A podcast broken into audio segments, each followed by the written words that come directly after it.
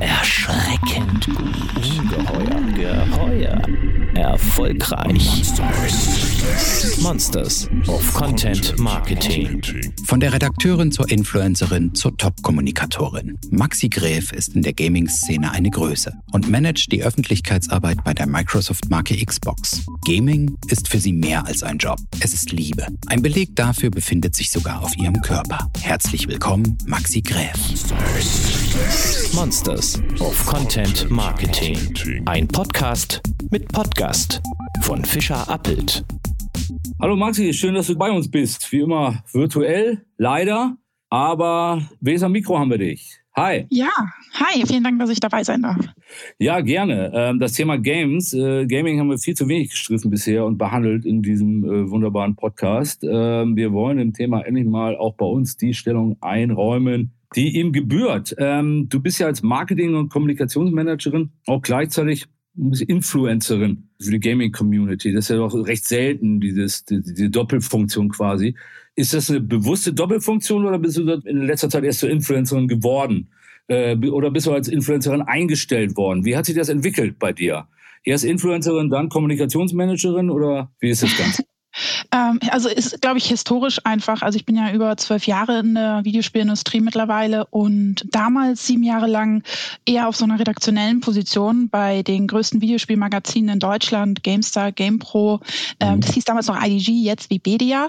Und dort ähm, hatten wir auch auf YouTube ein eigenes Format. Das nannte sich High Five. Und also du hast einmal zwangsläufig, wenn du halt in dem Magazin als Redakteurin zuständig warst oder Artikel geschrieben hast und Videos gemacht hast, dann warst du ja schon draußen mit deinem Namen und die Community ist da ja da auch sehr ja. offen und nimmt dich da an. Dadurch ist es gewachsen und aber auch, weil wir so ein eigenes YouTube-Format dann hatten. Und das heißt, als ich dann bei Microsoft angefangen habe und da bin ich jetzt seit fünf Jahren, dann hatte ich schon das mitgenommen oder die Community zumindest schon so weit also ich weiß nicht, ob man Influencer sagen kann, aber auf jeden Fall schon ein paar Leute, die mitgekommen sind und mich verfolgt haben, ja. Bei 20.000 Instagram-Followern würde ich das, würde ich das mal sagen, Influencer, ja. Also hat Microsoft da quasi oder Xbox zwei Fliegen mit einer Klappe geschlagen, kann man sagen, ne? Ja, wobei ich natürlich hoffe, dass das dann wegen meinem Skillset war und nicht jetzt nur, weil ich die Follower mitgebracht habe. Ja, man ist ja nicht umsonst Influencer in der ja. Game-Szene, muss man ja auch ein bisschen was wissen, würde ich mal sagen, Eben. über, über, ja. über Gaming. Mal deine, deine Liebe zu Games. Äh, du hast äh, es erwähnt, du warst äh, lange Redakteurin in dem Bereich. Wie ist sie entstanden? Wann? Wie, wie lange zockst du schon, sage ich mal? Und was macht für dich die Faszination aus? Ähm, seitdem ich klein, also zumindest auch seit der Kindheit schon. Mein ähm, damaliger Vater, der, also Stiefvater, ähm, der hat, der war Journalist bei Focus mhm. und ähm, der hatte mir damals auch Konsolen mitgebracht, so die damals als Werbegeschenke ähm, zur Verfügung gestellt ja. worden sind. Und ähm, dann hatte ich auch meine erste Nintendo-Konsole, Sega und so weiter, so im Alter von zehn Jahren. Und bin dadurch rangekommen und habe dann halt seitdem gespielt und dann auch tatsächlich in meinem Studium, also ich habe eigentlich PR studiert, ähm, sogar meine Bachelorarbeit dann zum Thema World of Warcraft gemacht. Also es hat mich so mein ganzes Leben lang begleitet und ähm, das finde ich ähm, interessant. World ja. of Warcraft in der PR, wie, wie war das genaue Thema dann? Oh Gott, das ist schon so lange her. Aber ich habe ja, im Endeffekt eine Relation. Ja, man ist ja auch nicht mehr die Jüngste. Ähm, das, ähm, das, es war eine, ich, ich habe in dem Sinne untersucht eine Relation zwischen wie Frauen äh, in World of Warcraft, wie sie das Spiel empfinden, ihren Spielstil ähm, versus ähm, halt Männer zum Beispiel. Weil es ist tatsächlich ein Spiel, da ist, glaube ich, die Ausgeglichenheit ähm, mhm. von Frauen und Männern ein bisschen größer als bei vielen anderen Spielen. Da gibt es einen großen Frauenanteil. Aber du hast schon so, so mit zehn, sagen wir mal, gespielt. Da kann man den Eltern ja. raten draußen, setzt eure Kinder frühzeitig vor den Monitor, kommt was Gutes bei raus, wie man, wie man sieht. Ja. Was ist für dich das Tolle am, am Gaming? Was ist, was macht für dich die Faszination aus? Ähm, es ist halt Filme gucken, nur halt, dass ich selber mitspielen kann, ähm, wenn ich das so vergleichen kann. Es, mhm. es, macht halt sehr viel Spaß. Die, ich bin halt, es gibt so unterschiedliche Gamer-Typen und es gibt zum Beispiel so Entdecker, ähm, es gibt kompetitive Spieler, die wollen unbedingt ähm, gegen andere gewinnen oder antreten. Ich bin eine Mischung, also ich liebe es zu entdecken, so offene Welten rumzulaufen, meine eigene Geschichte zu erleben, ähm, aber kompetitiv bin ich gleichzeitig auch. Ähm, das heißt, ich mische, ich habe dann so unterschiedliche unterschiedliche Spiele, die ich regelmäßig mag. Und das ist das, was mir dann am meisten Spaß macht, ja. Ähm, du traust ja sogar wie ich entdeckt habe, in einem Spiel auf. Ja? Ähm, Cyberpunk, wie sagt man, 2077 oder wie das Englisch ausgesprochen. Ja? Wie hast du das geschafft? Ich habe damals, witzige, also Fabian Döhler ist der PR-Manager von CD Projekt Red, also hier im deutschsprachigen Raum. Und ähm, damals, als ich noch bei GameStar gearbeitet habe, da durfte ich auch eine Rolle einsprechen in Witcher 3. Ähm, das war ziemlich cool. Also es, da war ich halt eben noch nicht auf dieser Brand-Seite oder Xbox-Seite ja. und die Community kannte das schon. Und ich habe auch noch eine Rolle in einem anderen Spiel sprechen können von Ubisoft, ähm, The Division. Das ist aber so, du siehst mich da nicht, du hörst einfach nur meine Stimme und ich sag dir ganz kurz was. Aber es ist halt mega, also als, als Spielerin, wenn du dann plötzlich deinen Namen in diesen Credits am Ende des Spiels siehst, wie bei so mhm fantastischen Spielen wie bei Witcher 3, das sind ja die Spiele, das kennt jeder. Ich kenne das, ich muss dazu sagen, ich bin jetzt, ich bin jetzt, äh, das habe ich eingangs nicht erwähnt. Ich habe zuletzt mit einer, muss ich gestehen, PlayStation 1 gedaddelt, ja. Ist jetzt schon Alles weißt, gut. Viele Jahrzehnte her. Du musst ja also dieses Spiel, worum geht's da, das du jetzt gerade erwähnt hast? Also nicht Cyberpunk, sondern das andere. Äh, The Witcher 3. Also das ist ah, es kommt Witcher, von einem ja, Schriftsteller. Gesehen. Genau. Das ist eigentlich ein ganzes. Da gibt es sogar eine Netflix-Serie, die hat auch ja. äh, jede Menge Rekorde gebrochen. Letztes Jahr, glaube ich, war das, als das dann rauskam. Ja. Kam da erst das Spiel oder dann die Serie? Äh, ich glaube, es gab zuerst die Bücher, das kommt aus Polen und da gibt es einen Schriftsteller und dann kamen die Videospiele und es ist ein ganzes Franchise. Sag mal, und dann, aber man ist dann also im Rahmen deiner YouTube-Auftritte und im Rahmen deiner Redakteursarbeit so in der Szene auf dich aufmerksam geworden, dass du dann auch Sachen einsprechen konntest und halt in einem Spiel dann auch auftauchst. Kann man das so Schlussfolgern? Ja, ja, halt, ne, wie es halt so ist. Also ich bin ja auch oft unterwegs, dann auch gerade auch von der Redaktionsseite und man trifft ja dann eben alle, man testet viele Spiele, man darf auch wohin fliegen, nach unterschiedlichen Ländern und da hilft es halt dann schon auch, wenn man die Beziehung aufgebaut hat und auch das Vertrauen dazu, dass man da gefragt wird, ja. Ähm, ich finde in, in diesem äh, Auftritt bei Cyberpunk, da, ich habe nur das Bild gesehen, wo du auf dem Boden sitzt, ne? Das hat immer so ein bisschen äh, so Lara Croft-Ästhetik, finde ich, auch mit so einem Tanktop und so, ja. Ähm, ist sie immer noch so eine Referenz auch oder so ein Idol, weil die kenne ich halt aus meiner kurzen Gamerzeit auch noch, ja? Oder trügt der Eis so einen Laien-Eindruck? Ich glaube, es hat sich viel geändert. Also von dem, allein wenn du schon Lara Croft den, den Wandel dir anschaust von ihrem polygonem Look, der sehr eckig war, zu den neuen Teilen von Lara Croft, wo sie ja eher die junge Version ist, ein bisschen anders aussieht ähm, und, sage ich mal, mehr so einem Typus entspricht von nicht einer, also nicht einer Frau aus dem echten Leben, in dem Sinne vom Alltag, aber nicht zu übersexualisiert. Und wenn du dir verschiedene Games anguckst, also selbst Cyberpunk, da gibt's relativ am Anfang, spielst du gegen eine Feindin, die relativ, die ist, glaube ich, gebaut wie so ein Bodybuilder und mega schwierig zu bekämpfen, aber das ist halt eine Mischung. Es gibt unterschiedliche Mischungen von Frauenbildern in Videospielen und es geht aber mehr dahin zu, dass eben das nicht übersexualisiert wird. Du hast selber 20.000 Follower etwa, ne, auf deinem Instagram-Account oder ähm, mhm. habe ich schon mal erwähnt, die du natürlich auch für die Xbox nutzt, aber du postest ja auch viel Privatfotos zum Beispiel die Frage, ob du eine Brille tragen sollst oder nicht, sage ich kürzlich. Das ist, wir sagen halb privat, halb Xbox und Job. Äh, lässt sich also gar nicht Nö. so trennen, ne? Also es ist mein privater Account. Also wenn das hat, da hat, also weil ich Xbox halt mag und weil ich das, ne, ich äh, habe auch schon bevor ich den Job bei Xbox angenommen habe, ähm, fand, war Xbox schon immer meine Favoritenplattform. Mhm. Ähm, ich bin halt ein riesen Halo-Fan, das kannten die Leute auch schon vorher. Ähm, dementsprechend ist das, was ich da poste, ist mein privates ähm, mein privater Kram. Bist du dann also quasi als Fangirl auch ja. in die Kommunikation gekommen, kann man sagen. Ist so eigentlich ist so ein traumhafter Match dann, oder? Ja, ja das, ich bin sehr dankbar, dass ich den Job mache und noch machen darf, hoffentlich weiterhin. Genau, Job, Stichwort. Äh, Marke, Xbox, Marketing. Ähm, ihr habt ja den Vorteil gegenüber vielen, vielen anderen Kunden von uns auch, dass eure Produkte ja an sich schon spannende Stories erzählen mhm. und visuell auch knallen. Das macht das Marketing ja in gewisser Weise auch ein bisschen einfacher. Was setzt ihr denn klassischerweise oben drauf, wenn so ein neues Game, vor allem ein wichtiges Game und ein großes, mit äh, ähm, sehr prominentes Game, eine neue Version gelauncht wird? Was gibt es so, so an Maßnahmen, an, an Marketingfeuerwerk? Kannst du das mal an einem Beispiel skizzieren? Also im Endeffekt wird ja, glaube ich, wie bei jedem anderen Produkt einfach in diesem Funnel geguckt, überall, ähm, ähm, welche Aktionen man, also wie man das, das Produkt am Ende des Tages an den Konsumenten bringt. Das startet beim Channel Marketing bei uns halt mit, also im Retail, im Handel, wie sieht die Xbox dort aus.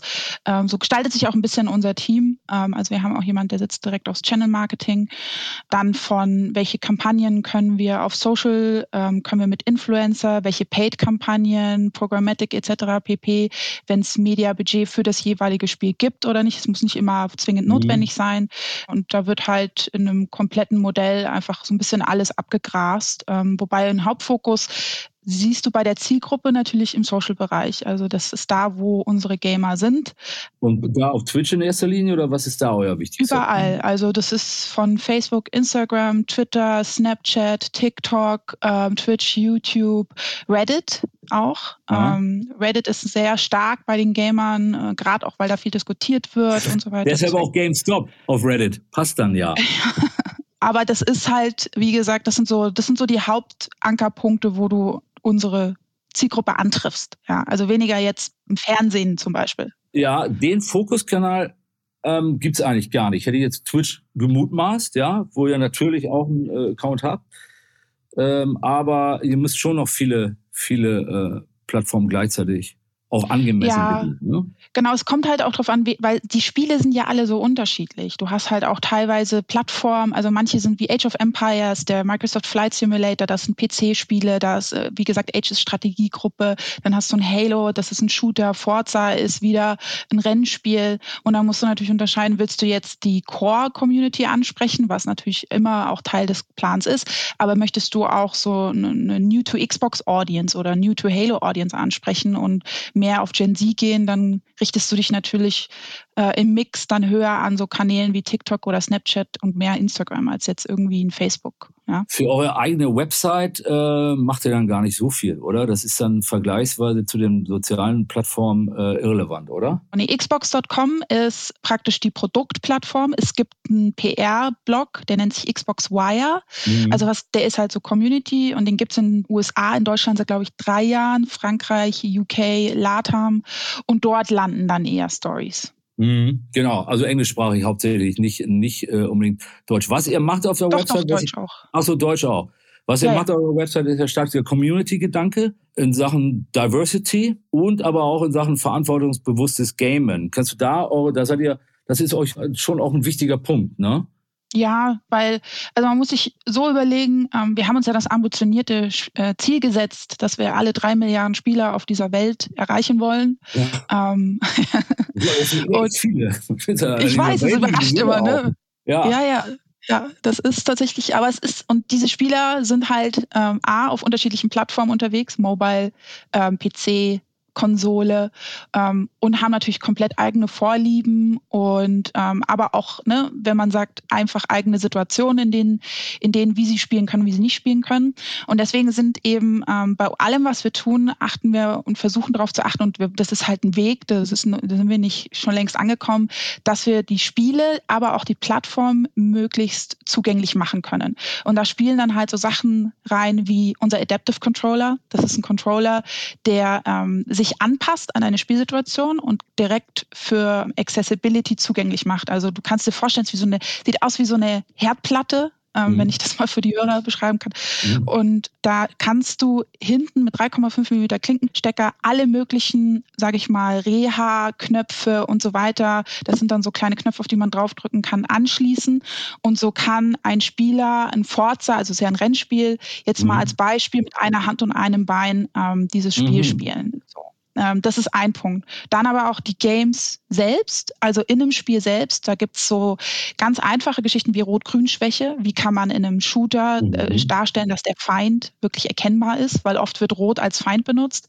Ähm, aber auch wie Untertitel wenn ich mit meinen Freunden spreche, gibt es sogenannte, es gibt Speech-to-Text heißt das. Das heißt, ich spreche jetzt, wenn ich jetzt mit dir über Xbox Live sprechen würde äh, oder über ein Online-Game, dann würde mein gesprochener Text unten bei dir im Bildschirm auftauchen, was halt mhm. super ist. Ne? Ähm, mhm. solch, und da gibt es unfassbar viele lange Listen, aber auch, wie du schon vorhin angesprochen hast, wie sieht denn die Repräsentation von Videospielcharakteren im Spiel aus? Sind es immer die weißen männlichen Helden? Mhm. Ähm, kann man äh, je nachdem auch natürlich ne, welche Länder man am Ende des Tages anspricht, aber dass man da einfach diverser ist, um das Spiel damit sich jeder einfach wohlfühlt, denkt, hey, das ist ein Spiel, da fühle ich mich repräsentiert. Ja. Nochmal zu dieser, ähm, diesen vielen Kanälen, die ihr bedient, zurück. Ist diese Bandbreite da, hängt die auch damit zusammen, dass eure Zielgruppe mittlerweile altersmäßig schon sehr, sehr breit ist? Mhm. Oder das stimmt, äh, das ja. ja. nicht, es ist ja nicht so, dass ihr junge Leute nur als Zielgruppe habt oder jüngere Generation, sondern ähm, die Leute sind ja auch mit euch alt geworden, ne? Genau, also wenn du jetzt zum Beispiel so ein Spiel, also Xbox wird dieses Jahr ja 20 Jahre alt ähm, mhm. und Spiele, die vom allerersten Moment an da waren, wie zum Beispiel ein Halo, das sind ähm, Spieler, die sind damit aufgewachsen und da kannst du die Zielgruppe schon dementsprechend einstellen, also oder beziehungsweise einteilen, dass du sagst, okay, da gibt es viele Spieler, die vielleicht auch gar nicht mehr heutzutage spielen, aber sich voll gerne an die Zeit zurückerinnern und die man wieder aktivieren kann. Also auch 50-Jährige durchaus äh, ein Thema für euch, ne? Ja, also 35 plus, 40 plus auf jeden Fall ähm, ist damit ein Zielgruppenteil. Und das sind halt natürlich auch Spieler, die immer noch unsere Core-Community sind. Mit drin sind halt dann vielleicht Spieler, die irgendwann mal aufgehört haben, aber sie können halt diesen Bezug zu Halo haben. Und dann teilt es sich aber natürlich auch in die neuen Spielerinnen, die man dann entweder auf anderen Kanälen finden kann. Ähm, nun gibt es ja unzählige Blogs, Influencer, Medien. Ich habe allein 25, äh, nee, nicht nur 25, ich habe so, ein, so ein Ranking gesehen, die 25 mhm. besten Xbox-Podcasts. Ja, da sieht man ja, äh, wie, wie viel es auch insgesamt gibt. Ähm, also wahnsinnig viele Medien und Blogs für die, für die riesige Community. Ist PR, also externe Ansprache, für euch noch wichtiger als die eigenen Xbox-Kanäle zu bedienen? Steht und fällt damit eigentlich die Popularität eines Spiels noch immer mit, mit so Blogs und, und externen Medien und Influencern? Also klar, also PR beziehungsweise die Ansprache von ähm, Medien, die Experten, die die Spiele testen, vor allem, das ist ja, das ist ja das. Wenn ich Kunde bin und ich bin jetzt interessiert an einem Spiel und möchte ein bisschen sehen, wie es aussieht, kann es vielleicht nicht selber spielen, was jetzt noch umso wichtiger ist, weil es gerade keine Events gibt, dann gehen sie meistens entweder zu einem Influencer oder sie lesen sich einen Test durch von einem Magazin mhm. ähm, oder eben die Amazon-Bewertung, was auch immer. Aber das ist ein sehr, sehr wichtiger Bestandteil und gerade, also Influencer waren schon immer wichtiger oder Content Creator oder Streamer, die ja. sind, werden aber trotzdem, es wächst eigentlich am Ende des Tages. Also, das Phänomen Influencer gab es ja, habe ich den Eindruck, bei euch in der Games-Industrie schon, gibt es ja schon sehr lange. Mhm. Weit vor, weit bevor Instagram richtig groß wurde, ja. Ich habe ja. mal 2014 den guten Sarasar getroffen. ja. Und war, ja, das war ich, ich arbeite für die Bild in Los Angeles, wo die so eine, so eine Influencer-Villa hatten im Auftrag von ProSieben damals. Und ich war beeindruckt von der Einflusskraft, die Leute wie Sarah hatten, dass die selber überhaupt nicht nachvollziehen konnte, ja, weil ich aus einer ganz anderen Welt kam irgendwo. Und anderen Leuten beim Spielen in ihrem äh, Wohnzimmer zu gucken, erschien mir da irgendwie absurd, ja. Ist es bei euch äh, im Gegensatz zu anderen ähm, Influencer-Einsätzen aber schon eher so, dass sie die Spiele zur Verfügung ge gestellt kriegen, aber dann in dem Sinne keinen werblichen Auftrag haben, sondern ergebnisoffen zocken? Mhm. Oder ist das bei euch der Mechanismus eigentlich auch so in der Branche, dass ich wie bei irgendwelchen ähm, Getränke- oder Schokolade- und Modeherstellern ähm, Influencer dafür bezahle? Sind Influencer eher so auf, auf Blogger-Ebene unterwegs oder auch klassisch bezahlte Influencer in der Gaming-Industrie? Wie ist das da? Äh, das macht jeder Publisher tatsächlich anders. Es kommt auch ein bisschen auf dein, auf dein Produkt drauf an. Wir zum Beispiel ähm, bezahlen keine Streamer dafür, dass sie unsere Spiele spielen. Ähm, das mhm. machen andere Publisher anders. Aber man muss auch bedenken, das ist vielleicht bei Titeln, die wie so ein großes Halo oder ein Forza, wenn das plötzlich kein Streamer machen würde, weil sie nicht bezahlt werden würde, würde die Community auch komisch gucken, versus irgendein weiß ich nicht, ein Mobile-Game oder ein Browser-Game, wo jetzt vielleicht nicht jeder drauf kommen würde, ähm, die einfach mehr Zahlkraft brauchen, um darauf aufmerksam zu machen. Dementsprechend haben wir da ein anderes Standing im Vergleich. Ähm, mhm. Also wir stellen dann, wie gesagt, die Codes vorab zur Verfügung. Wenn es jetzt aber um bestimmte Produktplatzierungen geht, wo wir sagen, hey, da geben wir Geld mit dazu, ist, dass wir sagen, äh, wir wollen den Game Pass mehr pushen. Also Game Pass ist ja unser Netflix des Gaming, in dem ne, für eben für einen Obolus monatlichen man dort über 200 Spiele dann zocken kann. Und wenn wir sagen, wir wollen da besondere Aktionen zu machen, dann gibt es auch bezahlte Partnerschaften. Aber wenn jetzt ein wichtiger Influencer sagt, holt euch Cyberpunk 2077, um mal wieder bei dem Beispiel ähm, mhm du, das ist super, dann hat das schon Gewicht, ne? unabhängig davon, ob bezahlt wird oder nicht. Das ist dann auch eine Aussage, äh, eine Instanz, auf die man sich eigentlich verlassen sollte dann als, als Spieler, oder? Also das Vertrauen, ja klar. Ja, Aber genau. genau, ja, das ist da, ja. Merkt ihr das denn äh, sofort beim Umsatz, wenn äh, einer wie Gronk zum Beispiel, der auch immer sehr groß ist, glaube ich, bei euch in der Branche, da ein Spiel empfiehlt? Schlägt sie das sofort nieder, dann in Verkäufen auch?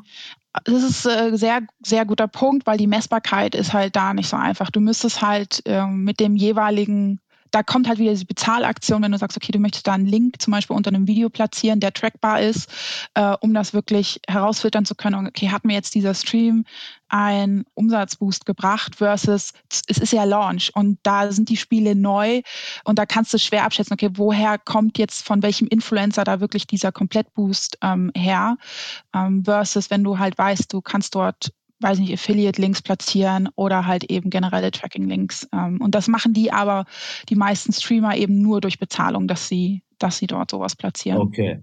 Ja. Ähm, Nochmal Stichwort Twitch. Das ist ein Kanal, auf dem man so als Nicht-Gamer irgendwie jetzt seltener vorbeischaut, würde ich mal denken. Mhm, ja, ist für euch in der Szene wichtiger als YouTube mittlerweile, oder? Oder äh, reicht es so weit noch nicht? Nö, ist nicht. Also es sind halt, es sind halt unterschiedliche Mechaniken und Formate. Also ich weiß, YouTube, auf YouTube kann man natürlich auch streamen, aber wenn es um Streamen an sich geht, dann ist äh, Twitch schon eine Plattform, wo du weißt, da kannst du wahrscheinlich im Zweifel mehr erreichen. Ähm, aber es ist jetzt nicht wichtiger oder unwichtiger. Es ist halt, für was nutzt du das? Ne? Zum Beispiel auch, wir haben ja auch, also nicht in Deutschland, aber zumindest USA einen Twitch-Kanal und dort werden dann äh, wichtige Ankündigungen gestreamt. Ähm, so wie du jetzt ne, in Los Angeles war, das war damals, glaube ich, die E3, das ist ja die wichtigste Spielemesse mit genau, neuen ja, ja. Ankündigungen. Und dann solche, solche Events werden dann über auch Twitch-Plattformen gestreamt. Die werden als Brand streams ist es dann überall drauf, aber mhm. Twitch ist da schon mit der größte Treiber, ja.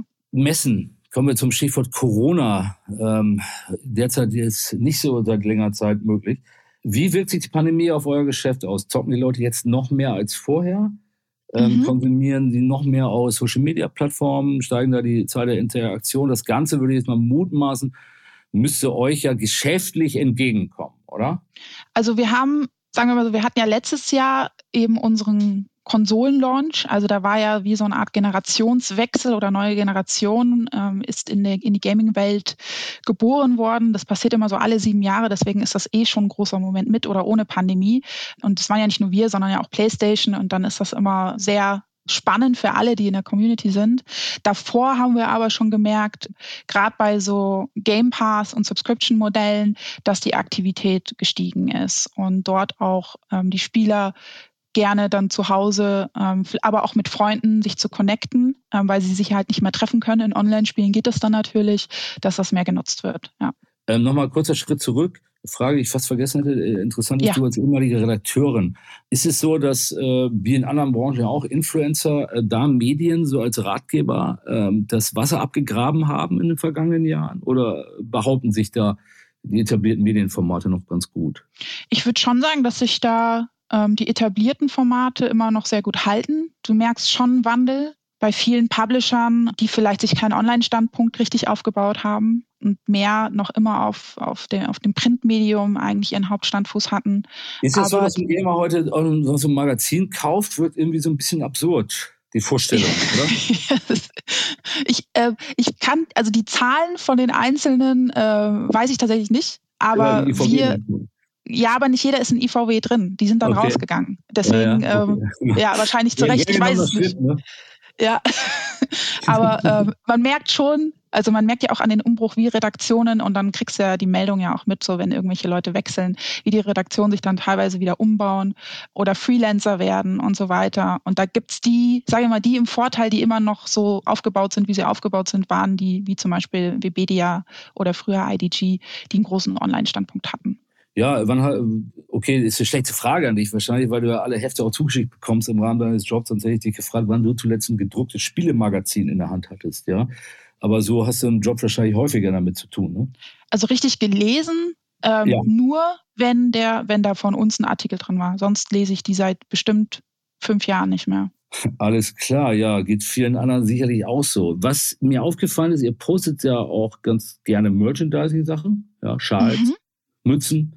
Äh, mhm. Wie groß ist dieses ganze Fandom-Thema bei euch geworden? Habt ihr da auch nennenswerte Umsätze durch solche Sachen eigentlich oder ist das eher so ein, so ein Beigeschäft für die Hardcore-Community?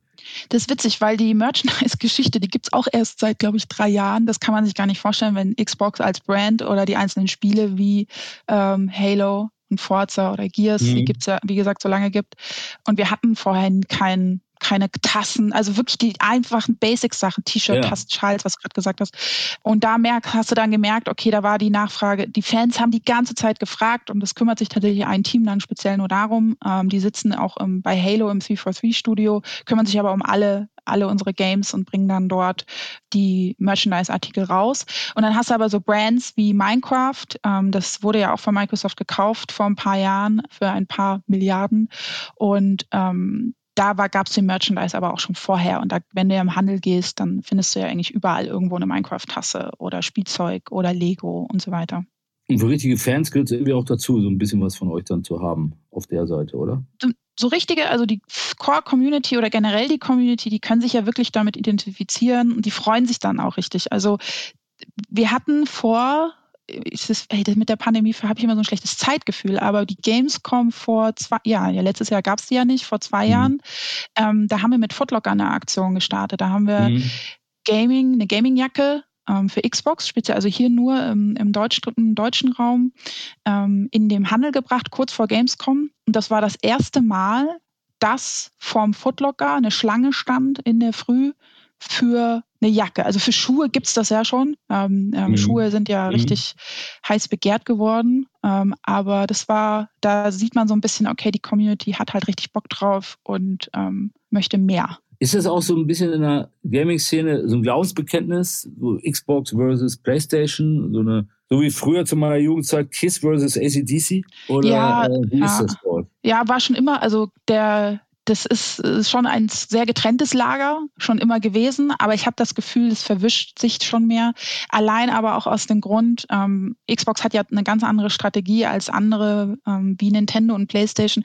Unsere Games gibt es ja auch auf dem PC. Und jetzt kannst du sie auch auf dem Mobile Game streamen mit der mit, mit Cloud-Funktion. Und dementsprechend ist halt Xbox jetzt nicht nur Konsole, sondern du kannst tatsächlich auch auf einem Steam, was halt so ein etablierter mhm. äh, Markt ist, halt deine, deine Xbox-Games kaufen und musst jetzt nicht unbedingt Xbox-Fan sein und sagen, boah, ich hasse jetzt irgendwie Xbox und liebe PlayStation. Das verwischt sich alles so ein bisschen, aber ja. das dauert noch ein bisschen, bis das dann wirklich ausgebügelt ist. Und wenn ich eine Konsole habe, habe ich dann meistens klassischerweise nur eine, oder? Oder habe ich, die wenigsten werden ja alles haben. Mm, die meisten haben auf jeden Fall zwei Plattformen, worauf sie Aha. spielen. Also entweder ist das Konsole, Handy, PC, Handy, Konsole, PC. Das sind ja. dann die Dual-Plattform-Owner. das ist halt mit, also du kannst von der Zielgruppe sagen, es gibt welche, die sind halt deine Core-Leute, die wollen nur auf einer Konsole und die Exklusivspiele. Und die zweite Zielgruppe ist die so ein bisschen offener. Es gibt viele, die haben dann nur eine Playstation oder eine Xbox, weil sie nur FIFA spielen wollen. Und dann machen sie gar nichts mehr drauf. Mhm. So. Mhm. Und der Rest, ne? Oder gucken vielleicht irgendwie Filme, DVDs, weil du hast ja noch Blu-ray dazu, aber ja, ja genau. Die gute alte DVD. Ähm, Halbthema E-Sports. Ähm, ja. der, der Peter von, von Coxa hat mhm. damals die Prognose gemacht, was äh, Peter Optimum, der, der, der Chef, äh, hat damals die Prognose gemacht, was mich als Fußballfan ein bisschen verstörte. E-Sport wird langfristig für ihn wichtiger als richtiger Fußball. Ähm, oder für sein Unternehmen als, als Sponsor. Ist das Thema bei euch auch äh, so extrem präsent, E-Sports? Kümmerst du dich da auch um Events oder hast du mit dem Thema jetzt weniger zu tun? Ähm, also im deutschen Markt haben wir damit weniger zu tun. Ähm, wir haben eigene E-Sports-fähige Games. Das ist halt wie ein Forza oder ein Halo, Age of Empires ist auch ein E-Sports-Spiel, ist aber nicht so groß wie in Fortnite, League of Legends oder die anderen. Ähm, also gibt ja mehrere und manche gibt es nur auf PC. Äh, FIFA jetzt zum Beispiel auch. Aber wir machen da, da weniger dazu. Wir können die Plattform zur Verfügung stellen, aber machen keine eigenen Events. Das machen dann entweder ähm, die Ligen selbst, die Games, wie zum Beispiel Rainbow Six Siege, die veranstalten veranstalten ihre eigenen Turniere und wir können dann sagen, so cool, wir stellen dann die Xbox zur Verfügung. Ähm, zum Abschluss noch eine Frage für, für alle Gamer. Ja. Ähm, in welchem Spiel würdest du denn gerne als nächstes auftauchen nach deiner First Appearance bei Cyberpunk? Was wäre für dich so ein Traum, wenn du nochmal da eine Neuauflage an den Start gehen könntest? Halo. Das wäre, es, es, klingt ein bisschen cheesy, weil es unser eigenes Spiel ist. Ja, aber ähm, es ist aber, glaubwürdig, weil du es häufig schon erwähnt hast. Ne? Okay, ich hoffe, ja, ich habe auch ein Halo-Tattoo. Also es ist. Ähm, Wahnsinn, das ist gut. Und was, was für ein Charakter wärst du da? Ich kenne das Spiel jetzt nicht so. Deshalb muss ich nicht, als was siehst du dich dann da?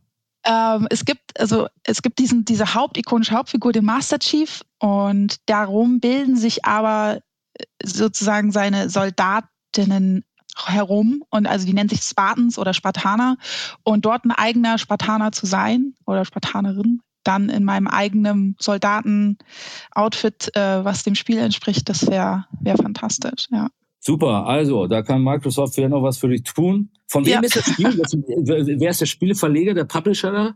Das sind ja, das sind ja wir. Ihr das selber ist, auch. Gut. Ja, deswegen. Ja. ja.